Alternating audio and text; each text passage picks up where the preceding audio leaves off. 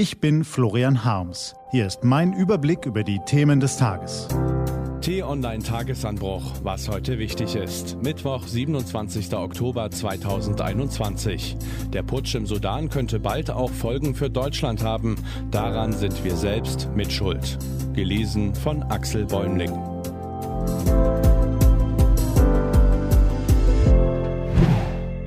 Da kommt was auf uns zu. Will man eine wirklich knifflige Frage beantworten, braucht man Geduld. Mitunter muss man Jahre warten, bis sich etwas bewegt und neue Erkenntnisse Licht in die Angelegenheit bringen.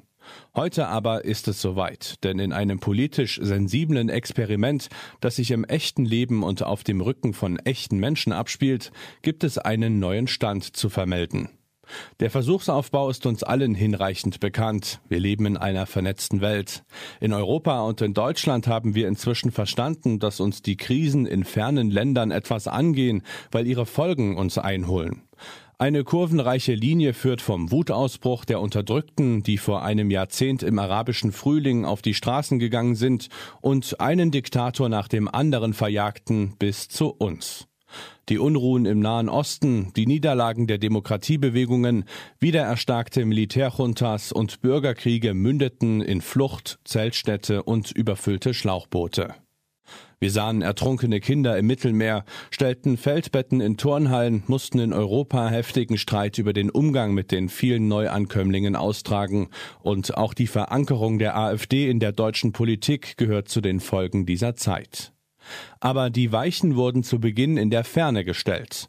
Immer wieder ist dort der Versuch gescheitert, Diktaturen abzuschütteln. Länder wie Libyen und Syrien versanken in Anarchie und Terror. Anderswo, zum Beispiel in Ägypten, kamen die Generäle und die Folterknechte schnell zurück. Geht es nicht anders? Kann man das verhindern? Ein Erfolg für die Demokratie statt Flucht und Vertreibung? Wo ist das positive Beispiel? Im Frühling 2019 waren genau diese Fragen Thema im Tagesanbruch und obgleich es zu früh für eine Antwort war, gab es endlich einmal Anlass zu Optimismus. Wieder ein Diktator, wieder eine Volksbewegung, die nicht locker ließ. Im Sudan musste der islamistische Langzeitherrscher Omar al-Bashir seinen Präsidentensessel räumen. Der Sudan hätte endlich das Beispiel des gelungenen Machtwechsels sein können, auf das die Welt gewartet hat. Hätte, hätte, Fahrradkette. Der Putsch kam am Montag, die Unruhen auch. Gestern begann der Generalstreik. Die Läden sind zu, die Krankenhäuser voll mit Verwundeten und den ersten Toten des Konflikts. Der zivile Premier befindet sich zu seiner Sicherheit im Haus des Armeechefs, so heißt das eben im Putschistensprech. Minister und Politiker wurden von Soldaten aus ihren Häusern gezerrt und festgesetzt, andere sind untergetaucht. Nun bieten die Demonstranten dem Militär wieder die Stirn, und man sollte ihren Einsatz nicht leichtfertig als hilflose Geste beiseite wischen. Schließlich haben die Protestierenden erst vor zweieinhalb Jahren den Diktator Bashir zu Fall gebracht. Angesichts der desolaten Wirtschaftslage ist ihr Zorn auch noch immer groß und das Verlangen nach Veränderung auch. Der Druck auf die Putschisten wächst. Die US-Regierung hat 700 Millionen Dollar Hilfsgelder eingefroren. Weitere Streichungen sind in Vorbereitung. Sanktionen werden diskutiert.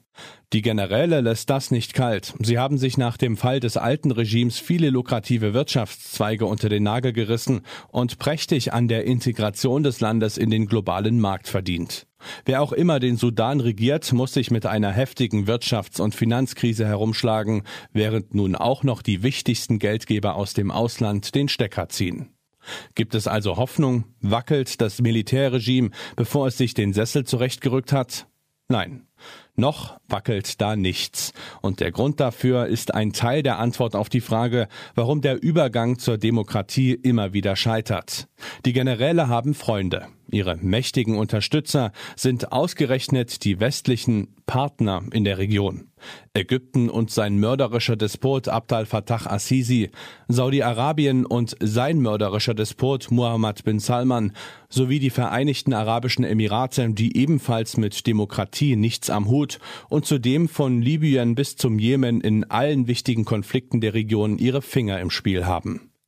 Diese skrupellose Truppe hat den Militärs aus Armee und Miliz den Rücken gestärkt und bekam im Gegenzug sudanesische Söldner für ihre Kriege. Für die Putschisten dürfte das die Rechnung vereinfacht haben. Die Macht wie geplant an die Zivilisten übergeben, die den Militärs die Pfründe wegnehmen? Nichts da. Mit Rückhalt in der Region kann man was riskieren. Die Lage im Sudan ist gefährlich und im Fluss. Das Fazit kann deshalb nur ein vorläufiges sein, aber erbaulich ist es nicht. Das demokratische Experiment ist fürs Erste gescheitert. Wieder einmal. Es lag nicht an den Sudanesen. Unterstützung aus dem Ausland spielt eine Schlüsselrolle. Und es rächt sich, dass die westliche Gemeinschaft den Autokraten in der Nachbarschaft nicht konsequent Knüppel zwischen die Beine geworfen hat. Wenn wir uns fragen, warum die Erfolgsgeschichten in Afrika und im Nahen Osten ausbleiben und sich die Menschen auf den Weg nach Europa machen, müssen wir erkennen, die Diktatoren und Militärs kehren nicht bloß aus eigener Kraft und in einem regionalen Vakuum zurück. Wenn wir vor Ort lebenswerte Verhältnisse fördern und Demokratie stärken wollen, müssen wir lernen, unsere zweifelhaften Partner im Nahen Osten im Zaum zu halten, statt sie zu umgarnen und auf gute Geschäfte zu schielen. Dafür bezahlen wir dann nämlich an anderer Stelle und die Menschen im Sudan gerade auch. Was heute wichtig ist. Die T-Online-Redaktion blickt heute für Sie unter anderem auf diese Themen. In Berlin beginnen heute auch die restlichen Verhandlungsteams von SPD, Grünen und FDP ihre Koalitionsgespräche. Tesla und der Autovermieter Herz schließen einen Megadeal ab und die Börse kennt kein Halten mehr. Und der FC Bayern zaubert sich durch die Bundesliga-Saison, brilliert in der Champions League und will heute Abend auch im DFB-Pokal den nächsten Sieg holen. Diese und andere Nachrichten, Analysen, Interviews und Kolumnen gibt's den ganzen Tag auf t-online.de. Das war der T-Online Tagesanbruch vom 27. Oktober 2021, produziert vom Online-Radio und Podcast-Anbieter Detektor FM. Immer auch zum Anhören auf t-online.de-tagesanbruch. Ich wünsche Ihnen einen frohen Tag. Ihr Florian Harms.